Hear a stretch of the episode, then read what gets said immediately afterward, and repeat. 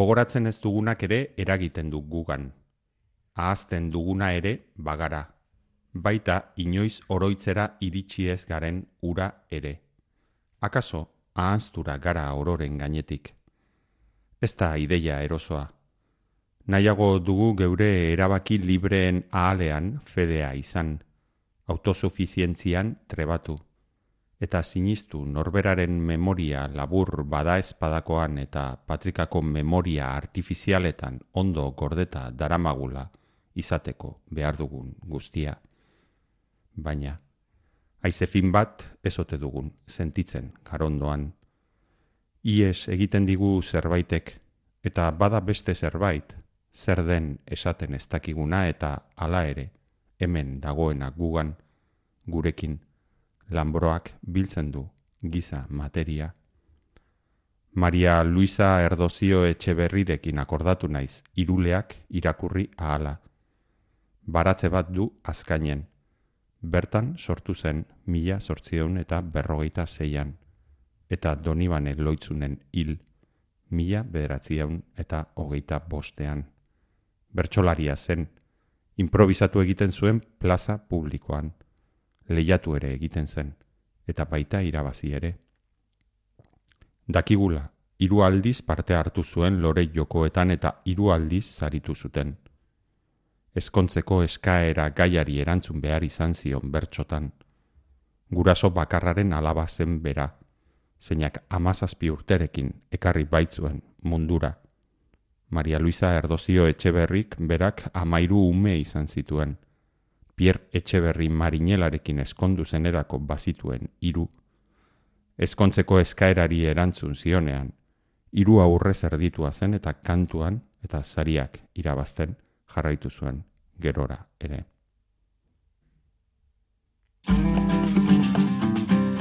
Irakurrieran, Euskaraz argitaratuten dan literatureari buruzko irratzaioa, poesiaz, ipuñaz, elabarriaz, saiakeraz, antzerkiaz, iraganaz, orainaz, geroaz, urteetakoaz, egunerokoaz, bizitzaz, literaturea, euskeraz. Zer idazten deutzagu Euskaldunoko geta bat mendean?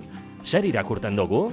Liburuak berbagai, idazleak berbalagun, ordu betez, patxadas, prisabarik, Euskaraz argitaratuten dan literaturaz, gutaz, bizitzaz, Euskal idazleen elkartearen ekimenez, Bizkaiko foru aldundiaren laguntzaz, Bizkaia irratian, irakurrieran.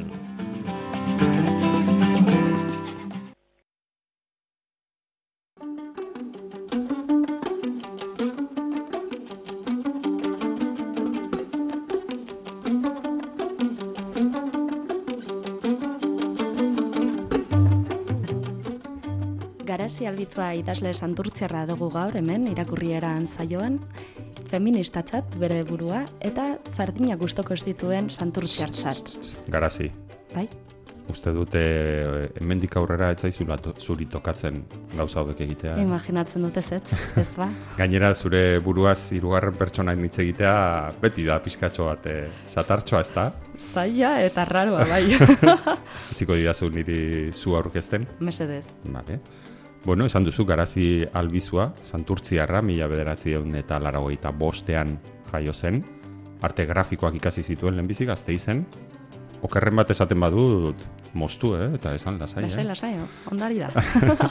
Ondoren diseinu grafikoa, iruñean. Eta idatzi ditu hainbat liburu, aurrentzat adibidez, nola egiten dute dortokek edo lea ipurterrea. Baita gazteentzako zientzia fikziozko liburuak ere bai, ezta? Geun edo izadia, adibidez.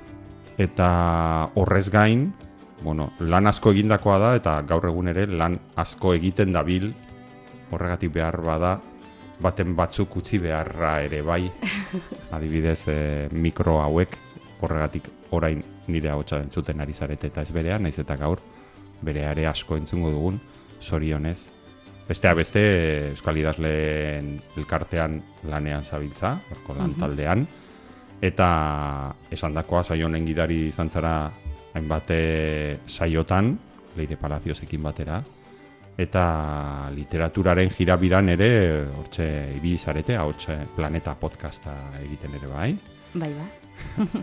Eta hauze duzu, okerrez banago, helduentzako lehenengo novela grafikoa, gaur izpide izango duguna, haren zati bat irakurri dugu, zati berezi bat, gero desbelatuko dugu sekretua, baina helduentzako novela grafiko hau iruleak izena, izena du, txalaparta argitaletzeak e, argitaratua, eta hori bezapean gauza, poltsa handia ekarri dau gaur e, garazik. Ekarri dau bere iruleak liburua, ekarri dau beste bat, gero hitz egingo dugu horren e, inguruan, eta ekarri dau baita be e, disko bat.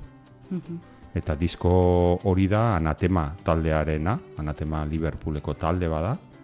2008an bukatu eben haien e, ibilbidea.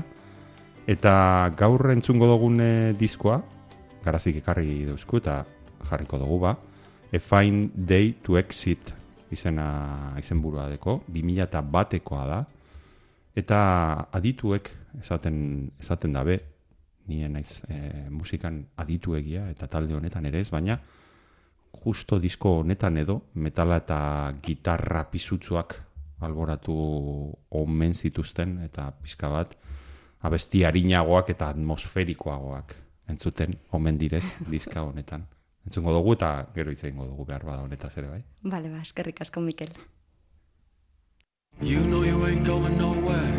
You're stuck inside while the mind is flying. You said you'd help me in the morning. Twisting on pins into my eyes and dragging on the ceiling below you. Fixing up the walls with your crooked hands while you're miles away, miles away, miles away. I didn't think it'll all end up like this. The spiders on the wall and you lying in the corner, staring at me, making me feel bad. I put my hands up to my eyes, the holes in my palms can find a way to cover you, cover you, cover you. I can feel my chest rushing inwards, sucking through my skin into my brain. Oxygen pushing on the window, cracks in the glass let it slip away. I start to cry, I keep on laughing over my eyes, and stress gets thighs, and then it ran away, ran away, run away from time.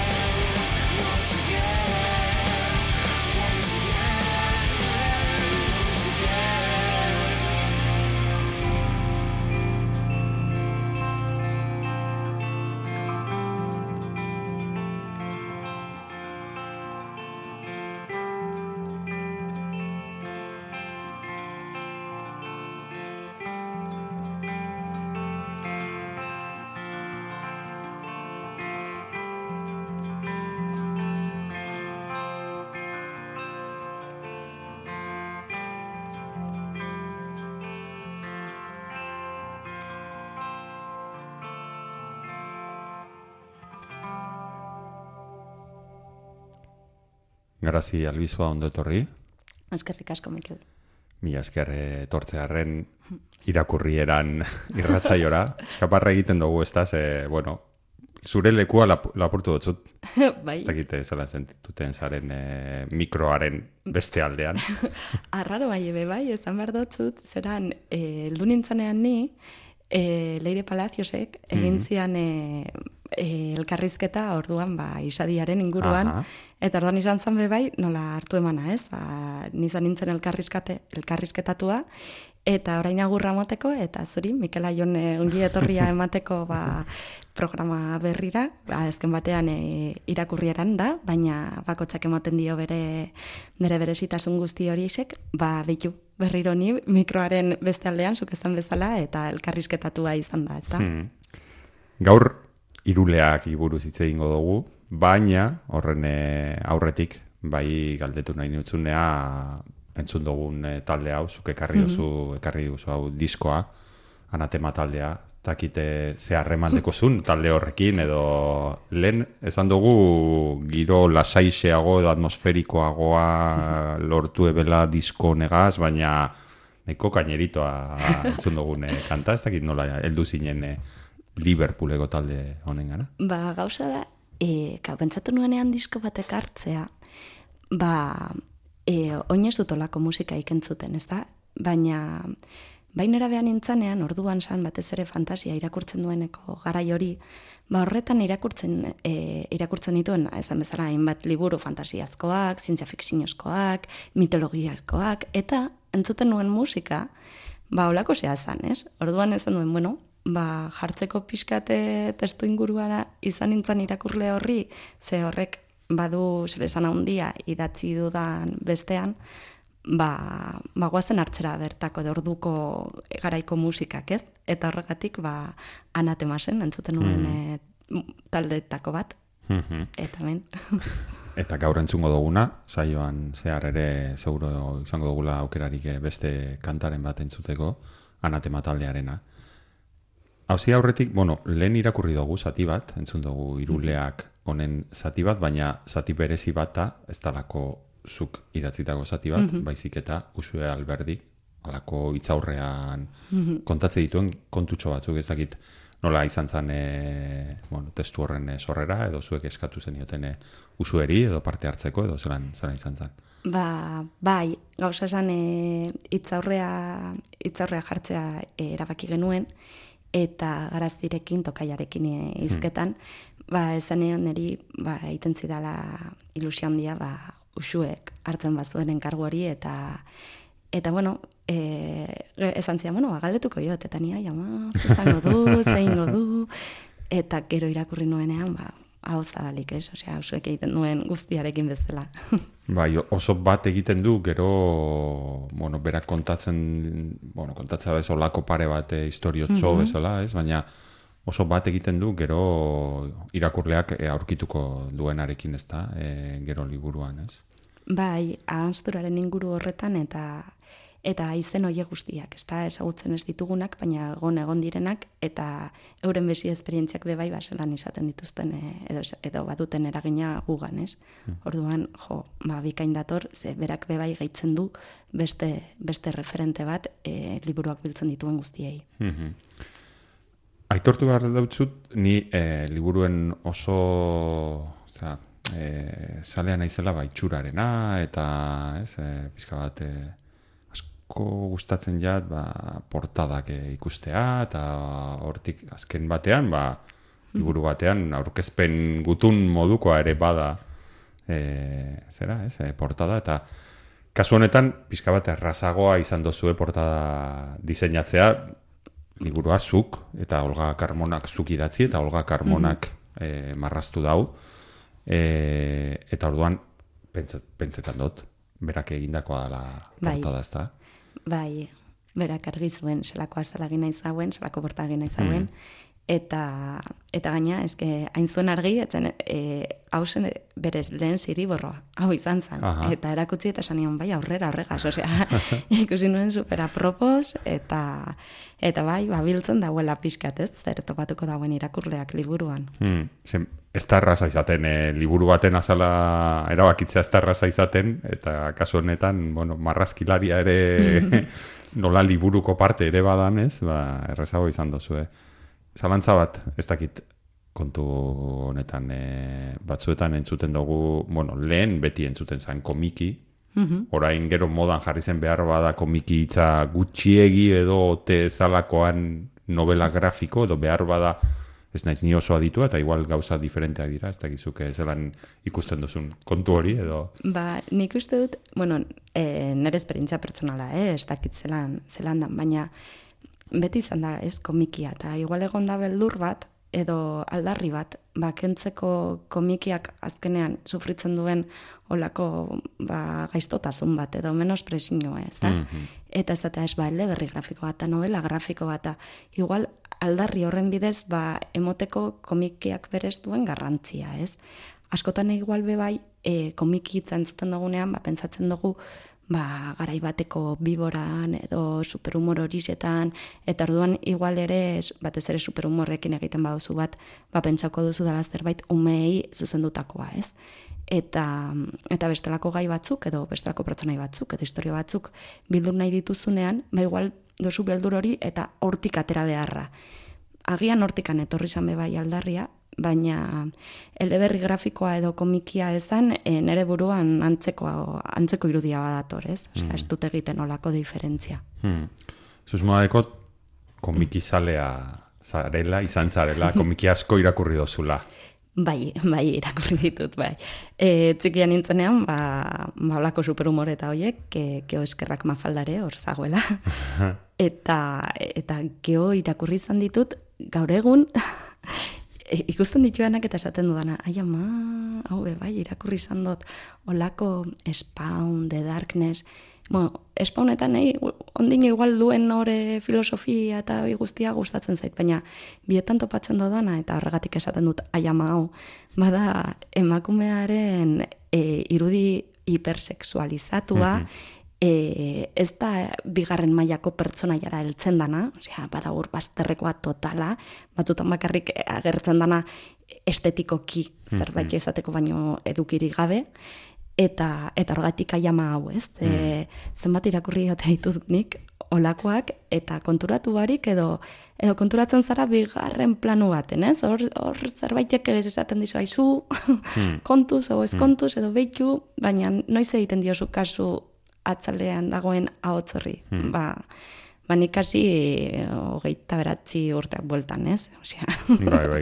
berandutzo. Bai, bai, kosta egiten da, ohartza horretaz, nire ari nintzen pentsatzen, ez da, e, komikizalea izan nintzen, edo literaturara komikiaren bitartez e, urbildu nintzen, ba, gaztetan nahiko ohikoa izaten da hori, ez gaztek asko kontsumitzen duten literatura mota bada, eta askotan hori horre garai batean gehiago, pentsatu nahi dut, garai batean gehiago ez rolen e, kontu hori eta generoaren kontua oso gaizki e, tratatua izan da komikietan, ez? Eta garrantzitsua da, ezta azken batean esan dugunagatik, pentsetan dut, ez dakit eh, nire iritzi berekoa zaren, baina gazte asko hurbiltzen da, edo literaturearekin daukan lehenengo kontaktua, eta behar bada bakarra, eta gero igual bakarrik komikia irakurtzen dut, eta oso ondo, baina komikia izaten da, ez, garrantzitsua da genero kontuei eta ere arreta jartzea, ez, nola, Bai, noski, arreta, arreta baino gehiago ez dakit, ez. Bai, ezinbestekoa da. Azken batean e, literatura orok duen indarra zer komunikatzeko e,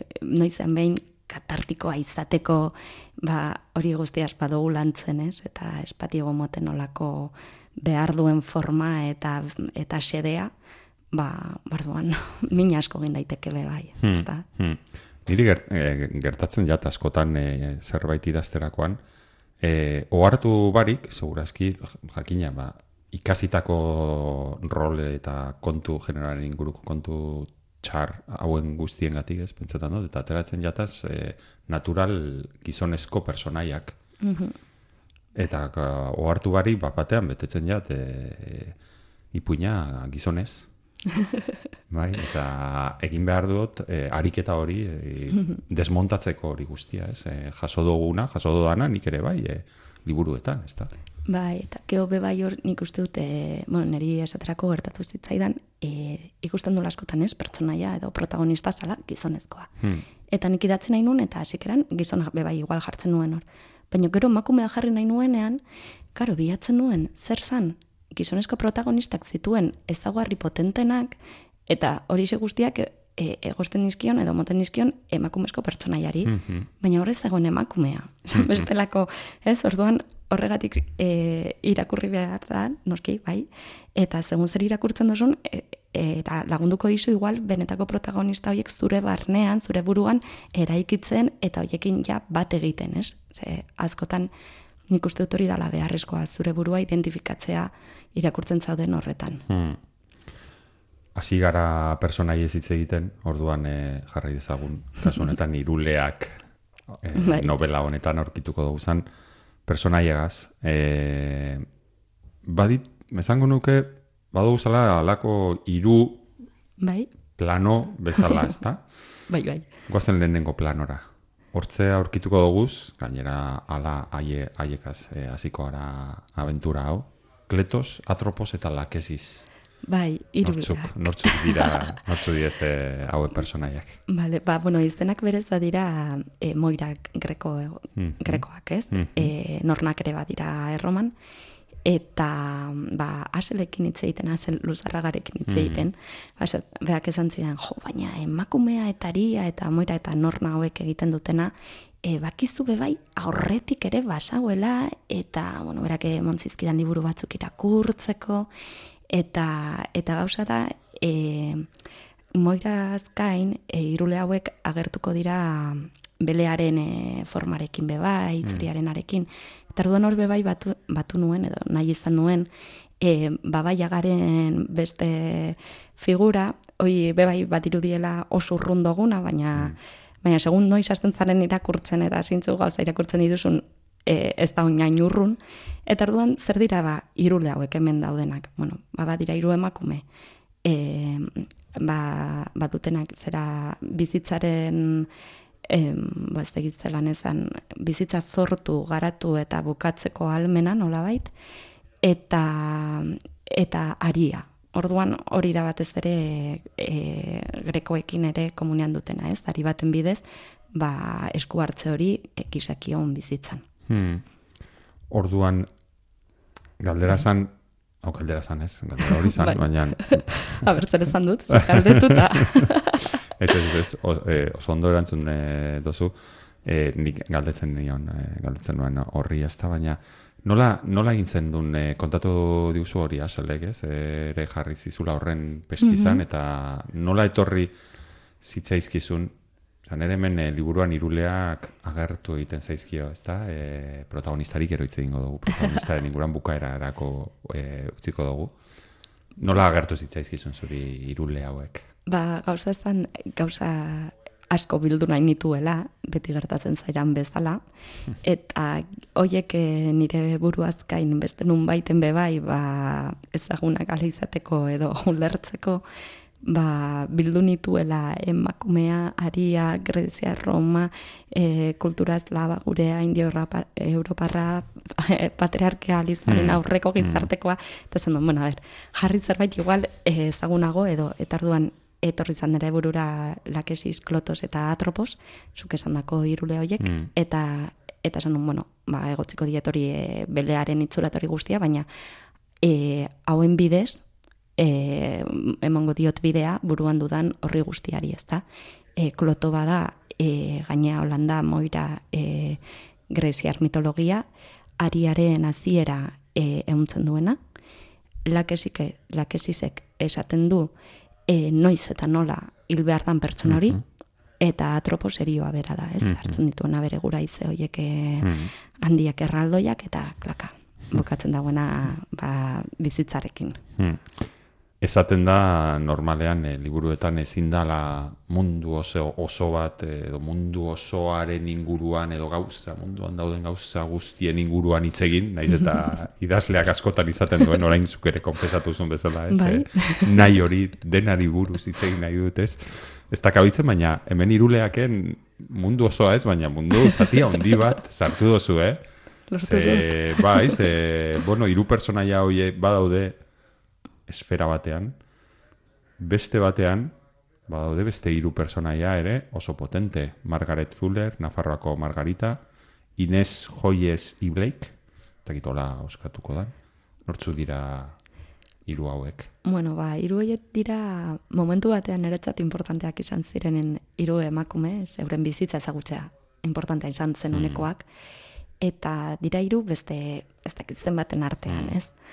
Orduan, e, e, momentu bat heldu zen, non egin nuen autu bat, eta hoiek hiru hartu nituen, eta ba hori, ba, esaterako hasi, eran helduko da Margaret Fuller, eta berak egin zituen e, olako elkarrizketa batzuk, ba, emezortzi garren garaian, edo emeretzi noin ja datak eh, hoi beti gertatzen zait, Bai. eh? Osea, azten zait.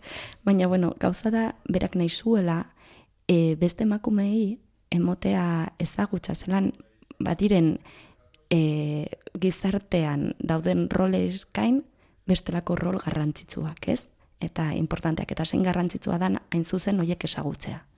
Orduan berak bildu zituen emakume asko e, elkarrizketa hori zetan, eta gainera hasi izan e, lehenengoetan hitz egiten zuen mitologiaz, mitologia grekoaz, ba igual erresa delako bertan topatea jainkosaren e, ba aldetik ba holako emakume indartsua, ez? Eta behin sartu zuen e, egin zuen zabaldu zuen eta orduan gizona bebai parte hartu zuten elkarrizketa hori zetan.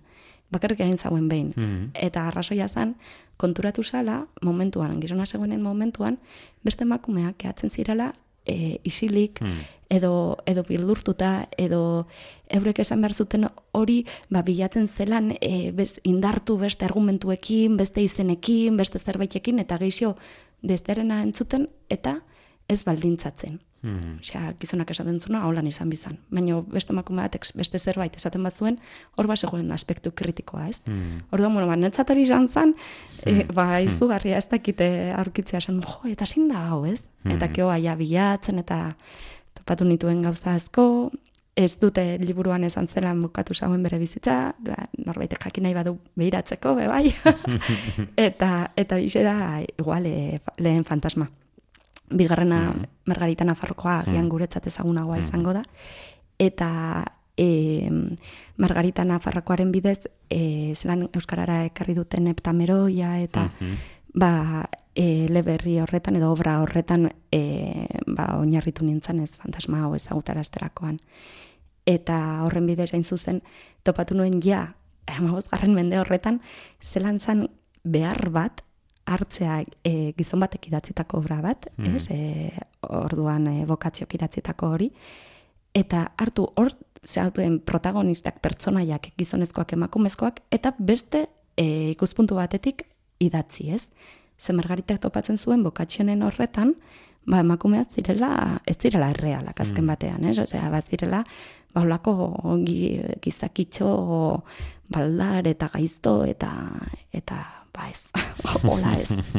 Orduan, ba, bera hartu dut hortarako. Eta azkenekoa, Inez. e, Inez Joyes Blake edo eta Bai. Blake edo, bueno, Bai. ba, bera iruditu zitzaidan iruretan punkiena, Aha. etzen e, bera itzultzailea zan? Aha. Eta itzuli behar izan zuen e, obra batean, ba, itzaurre moduan, ba, eslan usuek eman digun ezagutzera bertsolari berri hau, e, bueno, berria ez, hain zuzen, baina ba, berak nahi izan zuen horretan bere aldarri osoa e, proklamatu, idatzi.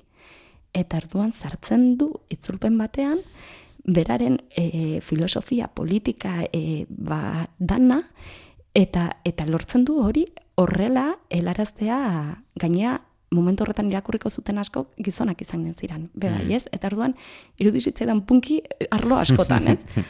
Eta orduan hause hirurak e, da bai, agertu ditut. Oso personaia interesgarriak, lehenengo esferan, gero hortxe, beste mamu hauek, ezta? mamu hauek, gure protagonistarentzat dira mamuak, ez da? Mar deitzen dena. Bai, Esan badakit esan dizutela, e, eta berriro esango dizugu, e, zure antz handia daukan mar e, hau nor da, edo zein da, edo nondik atera duzu hau. Ba, bueno, azken batean e, oso zaila egiten zitzaidan e, emotea pixkat forma kontatu nahi nuenari eta jarri behar nuen olako plano realista baten ba, pertsona e, e, pertsonai bat e, ez, e, ez dakite ulergarria edo, ez? Edo erraza beharen bidez e, bidea iteko tarduan, ba, horretan bailandu nuen autofikzioa, ba, ez joateko igual ezagutzen ez ditudan plan horizetara, ja beste modu batean landu behar izan nituenak, eta horretan bat topatzeko pizkatu oinarria eta kontatu nahi nuena, eta hori guztia. Orduan mar bada, ba, hogei jamar urte dute, duen emakume bat, e, iruñan bizi dana, e, lanez gainezka da bilana, ba, ditolako hainbat minio, balde batetik bestera joan bar da, korrik, kanarineketan, ez du denborarik teustarako, eta eta ba, agertuko zaizkio e, zera, fantasma hauek eta orduan hori ikusiko da zergatiran garrantzitsua ba, fantasma hauek ezagutzea. Hmm. Ez dakit baoste zenuten beldur pizka bat mundu asko nahazten dira, ez? E, Bai. aipatu ditugu hiru mundutxo hoiek, ez? Lehenengo hiru iruleak, gero hiru mamuak, gero mar, gauza asko dira, mundu lehen ere esan dugu, ez? Mundu ia oso osoa dago hemen e, sartuta. Ez dakit beldurrote zineten hori ez, e, pizka bat e, ez ondo ulertzeko edo ez ondo transmititzeko kontatu nahi zenuten hori. Bai, bai, bai, beldurra bazagon. bai, ni- nik itzegin nuenean olgarekin esan nion, bueno, proiektua hau da, baina ez zaitez larritu, osea, lortuko gu, osea, e, bai, posiblea da. Jendea, bai, ulertuko dago, ez da galduko. Eta, eta horretarako batzu behar zaitugu, batez ere hor, hartzeko ba, komikiak, narrazioak, e, estetikak dekon, irudiak dekon indar guztia eta baliabide horiek guztiak, ba, ba zuzen, historia ongi banatzeko, mm. egiteko ongi iruplanuen arteko konexinoak, bebai ba hori koloren bidez, eta bueno, ba, berak asaltzen du oso ondo, Mm. zelan hartu zituen hainbat erabaki, eta, eta orduan erakutsi zidanean e, historia, ze nik olgarekin lan egin, e, egin dut oso modu simplean. Hmm. Nik idazten nion zer agertzen zen bineta bakoitzean, Mhm. eta berak e, jarri da o, egin du horrien e, narrazio guztia, zelan ipini, zelan... Mhm. Eta orduan jaso nuenean bere historia, esan nuen, "Ah, bai, bai, alda. Osea, nintzen benetan beldurra nuena. Eta esan bai, bai, bai, olgaze, ondo, ondo indozu. Argi da, bueno, orain azaldu duzu pizka bat, ez? Bai. E, zelan den prozesu hori, lan prozesua, ze, claro, ez da gauza bera idaztea e, novela bat, edo poesia, edo dena delakoa, ez? E, bakarka, no, edo idaztea alako novela grafiko bat, non, bueno, bi gutxienez, bi persona egon barko duten hor, ez, e, historioa idazten duena, gehi marrazten duena, batzutan igual persona bera da, edo normalean ez, normalean bizaten dira, ez? ez dakiz zelan den, e, bat, e, prozesu hori guztia, bueno, zelan den, edo zelan izan den, zuen kasuan lankidetza hori, edo nola, nola da, nola egiten den hori. ba, nik uste dut, e, baditula hainbat fase, ez? Osea, netzat lehengo fasea izan zen e, jarri jartzea guztia pinetaka, eta horretarako behar izan nuen kazi urte bat, ze ez da gauza bera beste bati emango diozunean zer da nora gertu behar dena eta ez dakit zer. Eta, eta oso luza izan zen fase hori, ez? Gaina nik jartzen nion. Ba, ikusiko da hemen hau eta bere atzean ez dakiz zer eta arduan egingo du. Eta batzutan berak esaten zian, bueno, hoi ezin da, ezinezkoa da. Jarriko dugu beste modu honetan. Edo, geho, hori, bigarren fase horretan, e, zeinan, e, berak historia moten didan eri, eta e, historia gintzuen nahiko askar, ba, igual, irulau hilabete bueltan Aha. edo, Eta gero badago beste fase bat berea eta beste bat nerea, ez? Osea, nik ikusten dudanean ja historia eta hori guztia behiratu behar dut testua ongi zelan jarri, zein naiz eta binetetan esan anarratzaiaren hau hau da eta hau esango da hau eta hau esango du marrek eta hau beste norbaitek, geho irakurtzen duzunean, ba, testua bebai aldatzen duzu, fintzen duzu, Aha. zuzentzen duzu, testuak batu bere komplexitate hori bebai, eta berak, e, ja, historia argi dagoenean, eta baita testua ere, marrazten duenean ja finalerako, Aha. Ba jartzen ditu zenbait gauza historian ez zeudenak. Eta sartzen ditu hor bai, eta nik, kao, flipatuta, ez, de, ai, ze polita, zein ondo. Edo, esaterako hori Margarita Nafarroko historioan, e, badagolako festa erdiarokoa. Eta e, atzekaldeko planoan ikusten dira hiru emakume musikari, musikariak ba, jotzen, ez? Hmm. Eta hori historian ez dagoen. Hmm. Eta geobeak esan ziren, ez, baina eske bilatu nuen eta topatu nuen garai horretan, ba, oso normala zela emakumezkoek jotzea eta egitea Aha. holako kantuak eta ez dakiz zer, eta orduan iminen nun.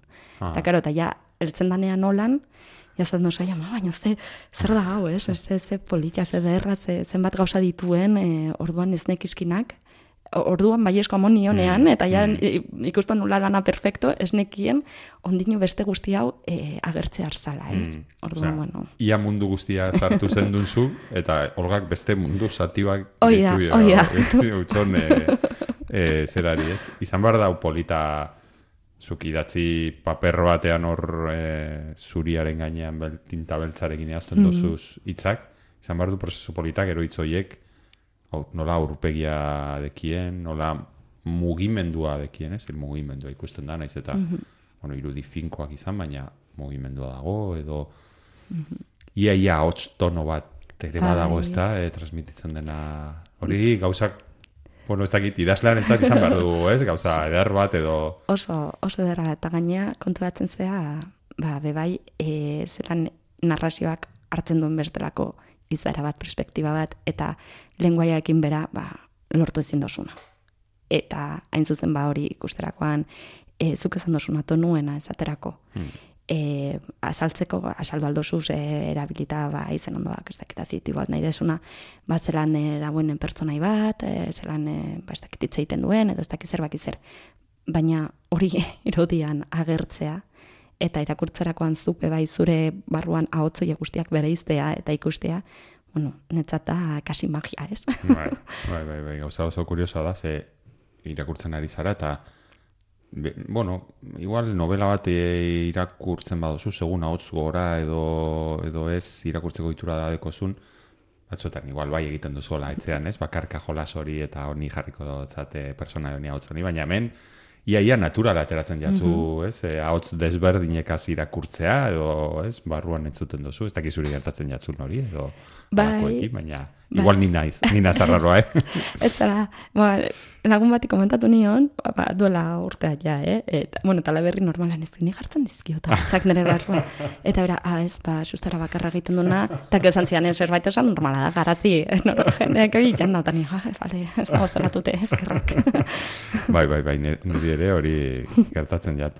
E, bueno, esan dugu hasieran orain ere personaian e, inguruan berba egin dugunean ere bai, personaia denak direz emakumezkoak, eta egiten da alako liburuan bada, e, aldarrikapen hori, ez, e, batez ere emakume historian zenbat eta zenbat emakume ahaztu edo ahaztu baino gehiago ezabatuak ere bai, ez, e, dauzen, gauza asko egin da bezanak eta nola ahaztu dugu zan, ez da? Eta orduan, bueno, badago reivindikazio hori ere bai, hori guztia berreskuratzeko ez. Bai, bai, azken batean e, aldarrian ikustut hori dela, ez, eza, ezagutzea eta eta bebai ba, zelan agertu e, lehen esandakoak e, lehen mailako protagonista horizetan e, benetako makumeak, ez edo hori izan da bintzaten ere intentzinoa ez hartzea, ba, zuzen bestelako esagarri batzuk, Mm. eta eta keo be bai e, agian bigarren mailan edo hirugarren mailan agertu ditut gizonak ere, Hmm. baina e, hori ez da apropos izan.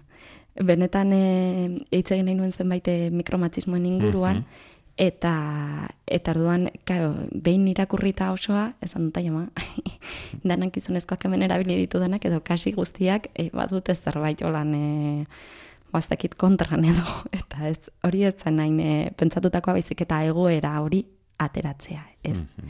Baina bai, azken batean hor badago intentzio bat, eta Mm. bada gertzea, ba hori, emakume protagonistak. Hmm.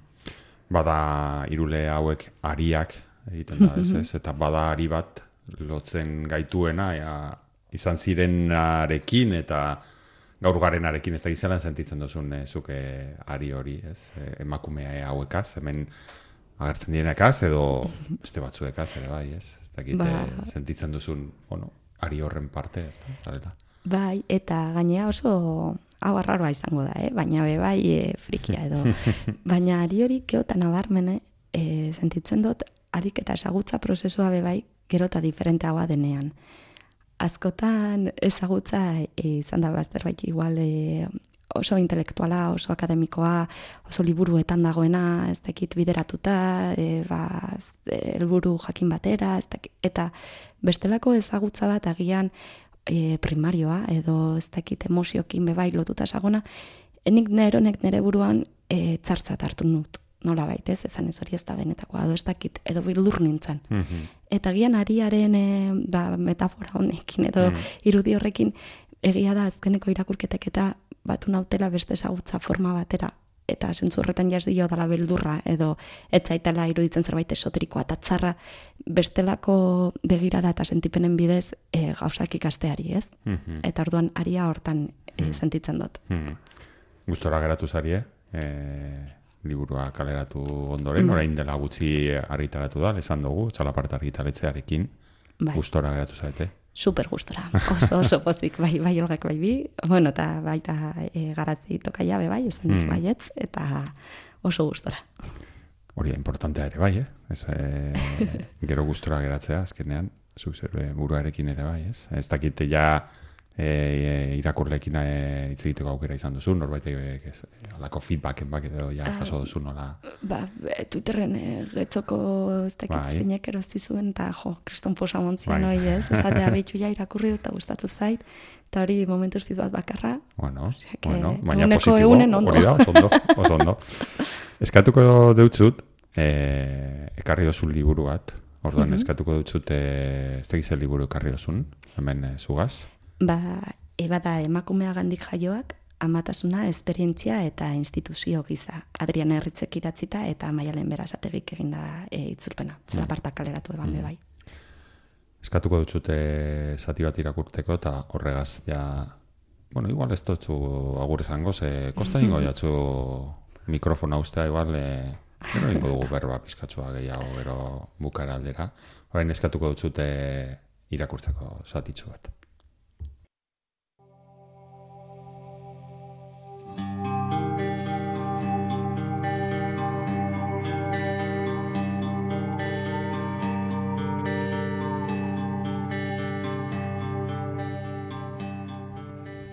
Bizimodu prepatriarkalean, faloak, herm, oso bestelako esanaia zeukan, kultura androzentrikoan edo falozentrikoan hartu duen esanaiaren aldean. Etzen gurtzen bere hartan, eta zen pentsatzen botere autonomo bat zuenik ere. Jainkosaren erazkin bat zen, beste figura batzuekin batera, ala nola zezena, beia, atzerria, ilgora, sugea, ilargia aizkora edo labriz magalean jarritako haurtzoa. Zuaitz ostotzua ezen falikoa, emakumen simbolo bat baizik. Sortu egiten du, eraldatu egiten du, elikatu egiten du, ostoak, adarrak, adaskak, arengan daude haren mende. Zuaitza bere espirituak habitatua zegoen, barnean zeukan bere espiritua. Zuaizti sakratua jainkosarentzat zen sakratu. Neumanen ustez, zuaitzura desitzuratu eta simbolo faliko patriarkal bihurtu zenean, ostorik eta sustrai naturalik gabeko zutabe edo arroin giza, edo munduaren zuaitz bat bihurtu zenean, sustraiak zeruan, orduan simbolo antinatural bat sortu zen, egitate natural baten iraultze patriarkala. Aitzitik, garaipe patriarkalean, emakumeek ernal trepeta ospatzeko egiten zuten ospakizun bat zen faloaren gurtza, eta ez gizonek bere gizontasuna edo aitatasun individuala ospatzeko kitaldi bat. Ama handiak ez zuen izendatzen zendar individualik, semeak bakarrik zeinak gero eskondide bihurtzen baitzi zaizkion. Amatasun prepatriarkal ginos, ginozentrikoa lehenago sortu zen emaztetasuna baino. Hasierako garai hartan ama harremana eta ama estatusa zinez garrantzitsuagoak ziren emazte estatusa baino. Primitiboentzat, Barbara Siamonek dionez, gauza guztiz liluragarria behar zuen izan jaiotzak. Gaur egun baino are liluragarriagoa, naiz eta orain ere transcendentzia sentimendu biziko gertaera bat izaten den ala ikuslentzat nola parte hartaientzat. Emakumeak bere gorputzaren bidez sortu zuen gizona, sortu zuen emakumea, sortu zuen existentziaren aurrera bidea. Izaki janko eta ergiza espiritualizaturik landaretzaren iturria zen, fruktifikazioarena, orotariko emankortasunarena. Umerik eduki zeniez eduki zeramikaria eta eulea zenez, objektu hutzak baino zerbait gehiago ziren lehen objektuak sortu zituen, artelanak, eta beraz, magialanak ziren, eta era berean aurren aurreko jardun zientifikoaren emaitzak ere bai. Amatasun biologikoan, jarduera horietan guztietan bezalase emakumeak ez zuen besterik gabe bizitza sortzen eta gonkortzen, eraldatu ere egiten zuen. Garai hartako gizakiak hain zuzen, pentsatzen zuten menstruazioko odola eraldatu egiten zela, eta hor bihurtu, ideia horrek bizirik dira oraindik ere. Gogoan dut nola nire amak berak ere esaten zidan menstruaziosko udela umal ferrikaldu bat zela. Naiz eta bera emakume intelektualki jakinaia eta irakurria izan, eta fizikari baten emaztea, eta sinetzia zeuden esne ere bihurtzen zela odolura amaren bularretan. Gaur egungo emakumea askorentzat agian funtzio pasibo baten hori, beren borondatea eslanda gertatzen den zera hori, behiala eraldak eta boteretzat jozuten, eta ikusi dugun bezala, lotura zuen bestelako eraldaketa batzuekin, ala nola berreragitzearekin. Eltzea eta ontzia emakumearen gorputzarekin lotuta zeuden, eta zuntz gordinak ari bihurtzea, berriz bizitzaren eta eriotzaren gaineko boterearekin.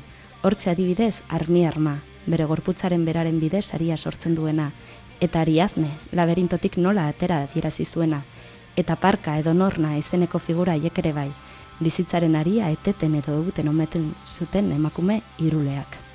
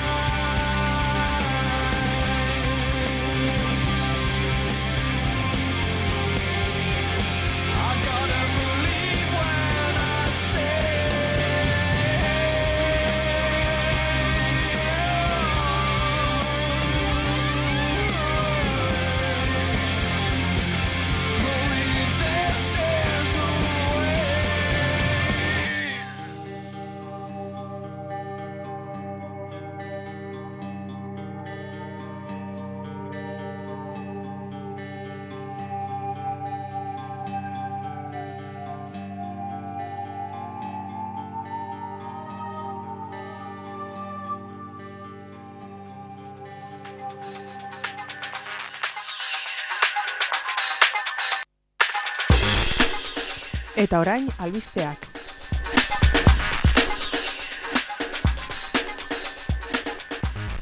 Ekarri doguz bai albistetxo gutxi batzuk, e, azte honetan gertatuak batzuk eta aurrengo astetarako ere agenda ohartxo batzuk ere. Bai hasiko gara bi sariketarekin. Batetik aste honetan bertan sari importante bat nazioartean dagoen literaturan saririk importanteena Nobel saria irabazi dau Ani Ernos Frantziarrak edo ari eh, mandotzie. Ani Ernos Frantziarrari hainbat berrogeiko hamarkadan jaiotako idazlea, hainbat e, liburu argitaratu dauz, eta euskaraz baditugu e, hainbat eta hainbat askotan, bueno, batzutan ez da gertatzen hau, baina kasu honetan e, badeko guzani Ernoren hainbat liburu, begira zenbat argi maitea izan da kaleratutako azkena, igelak 2008an kaleratu eban, baita e, lehentxeago emakume bat e, txalapartak 2008an itziar de Blas Fernandez de Gamarrak itzulia.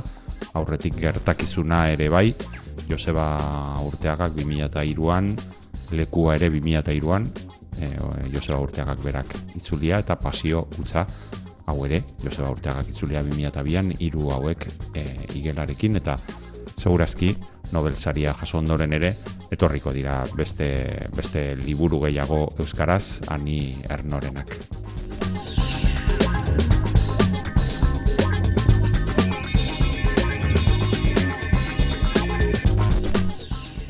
Eta beste sariketa bat, aste hauetan, horren eh, berri izan dugu, Lizardi Zaria, berroita bat garren edizioa ja, zarauz, zaraut aldean zarautzen, zarauzku dala, kantolatzen duen e, lehiaketak, kasu honetan, ba, aurrentzako, aur literaturako liburuak e, osatzeko eta irabazlea Jolanda Arrieta Malasetxe Berria Bizkaitarra e, izan da, eta ark aurkeztutako lana eta lan honegaz irabazi daun Mari Gonagorri eta Amazazpi Berri izena deko.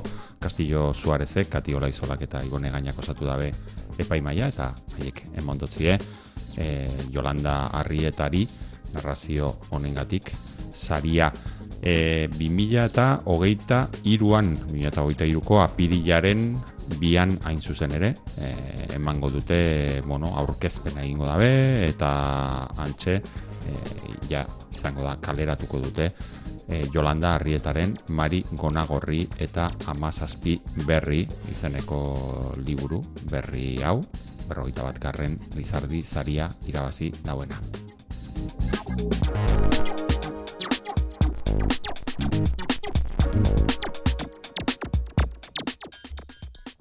Martzan da ere bai, mm, ekimen oso interesgarri bat, e, egit, bueno, literaturarekin zuzenean lotutakoa, baina literatura baino urrunago ere badoana, izkibridoak zikloa ditzen da, Euskararen e, etxeak antolatutakoa da, izkibridoak literatura mutantea dauka abizena, ziklo honek eta horrek ja, pixka bat, pista ematen digu zer nolako ekitaldiez gozatu izango dugun. Batzuk jada irailean hasi izan e, ziklo hau. Eraz, iraieko ekitaldiak ja galduta, baina urrian izan dugu bat, hau ere pasa, pasaiaku, baina bada beste bat, urriaren e, hogeita seian, aste azken Trinitatearen misterioak izeneko ikuskizuna e, ikusteko aukera izango dugu. Bertso saio literario bat e, hola aurkezten dabe. Oso protagonista oso interesgarriekin batetik noski bi bertsolari, baina bertsoaz gain ere beste bueno, arte espresio bideekin zer ikusia daukatenak anela baka eta miren e, amuriza.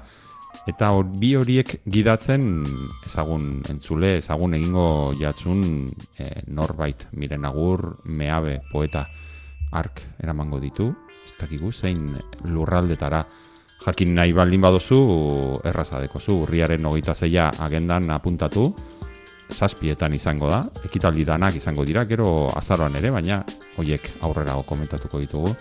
Urriaren hogeita zeian, asteazkenean, arratsaldeko zazpietan, berreginen e, museoan Bilbon, hortxe, e, Trinitatearen misterioak izeneko ikuskizun hau, izkibridoak literatura mutantea zikloaren barruan, Euskararen etxeak antolatuta, eta datu garrantzitsu bat sarrera doakoa da.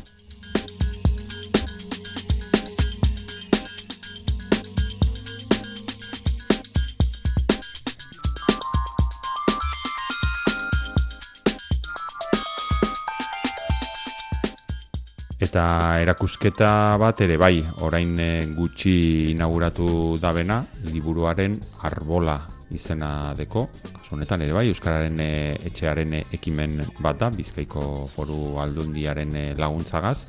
Eta kasu honetan, erakusketa honetan, liburua da protagonista eta ezagutu izango duguz, ba, liburuaren inguruko ezaugarri danak, hementxe esaten dozkue letraren anatomia, testuaren fil, fisiologia eta liburuaren biologia. Beraz, e, liburua disekzionatu egindabe erakusketa honetan, eta baita noski liburuaren inguruan dagoen mundutxo, eragile, protagonista guztien inguruko informazioa ere, jaso izango dugu, Txe, idazlen ingurukoa, editoreak, irakurleak, imprentak eta bakoitzak, ba, zer zer ikusi dekon liburu bat osatzeko orduan bizkaiko hainbat e, herritatik ibiliko da, beraz erakusketa ibiltaria izango da. Portugaleten e, izango da urriaren amaikar arte, eta gero hortik aurrera ondarroara joango da, baita e, amore bietara, getxora, gernikara, hoiek herri danak. Orain e, urriaren amaikatik aurrera, ondarruko kofradia zaharrean izango da, eta gero handik salto egingo du e, amore bietara, getxora, getxora amore bietara baino, lehenago baina, horren berri emango, emango e, dizuegu beraz. Ondarrura joateko asmoa baldin badeko zue alako oren batean, liburaren gora, gogoan izan, liburaren arbola erakusketea ikusteko aukera deko zuela, kofradia zaharrean, gorka arreze ez dugu izan, gorka arreze editoreak zuza argitaletzeko editore izan dako aurte luzez, berak ondu du, apaiatu du erakusketa, erakusketa hau, eta bizitak idatuak ere egote, egiteko aukera izango deko zuen, liburuaren arbola erakusketean.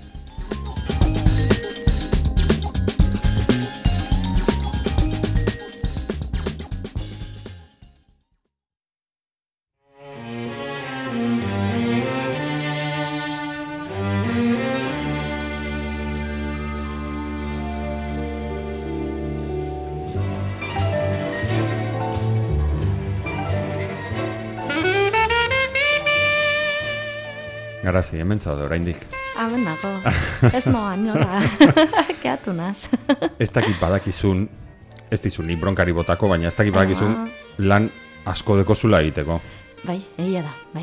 Eta lan asko egin, bueno, beste lan batzuk egin nahi baldin baduzuz, zi behar dira beste batzuk Bai. atzean. Igual da momentua ez dateko agur irakurrieran irratzaioari. Eskertuko deutzu dugu, bueno, nik eskertuko deutzuet, irakurle eta bizkaia erratiko entzule danen e, izenean, zeurita leire palatiozi egin dozuen lan guztia. Mila esker, mila esker. Plazer bat izan da zeuek entzutea. Gure abe bai, hemen egotea, eh?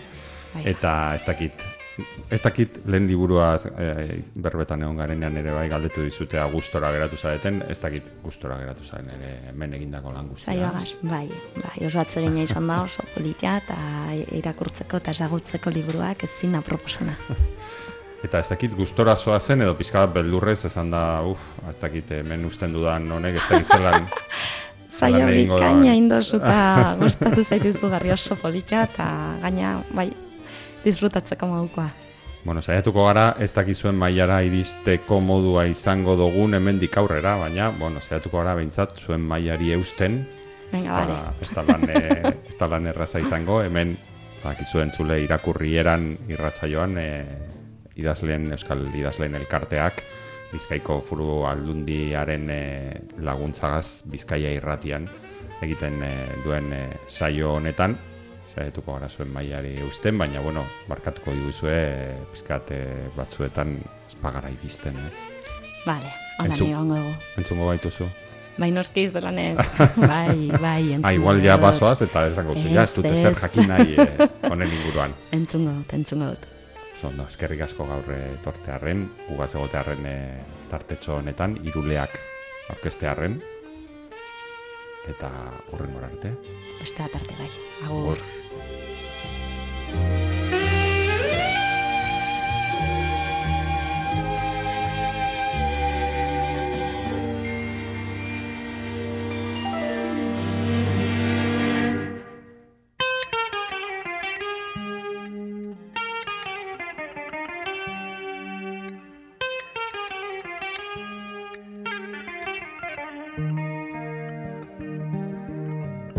Hau izan da gaurkoz irakurrienan saioak emon dauena.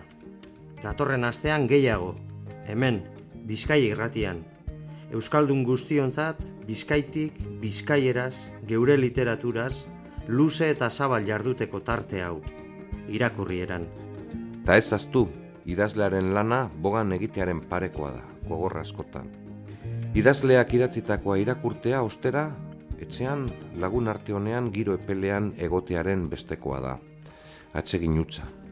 Ba, gure saio hau aditzea zer izan gura geunken eta zuekaz batera ordu betez egan egin alizatea.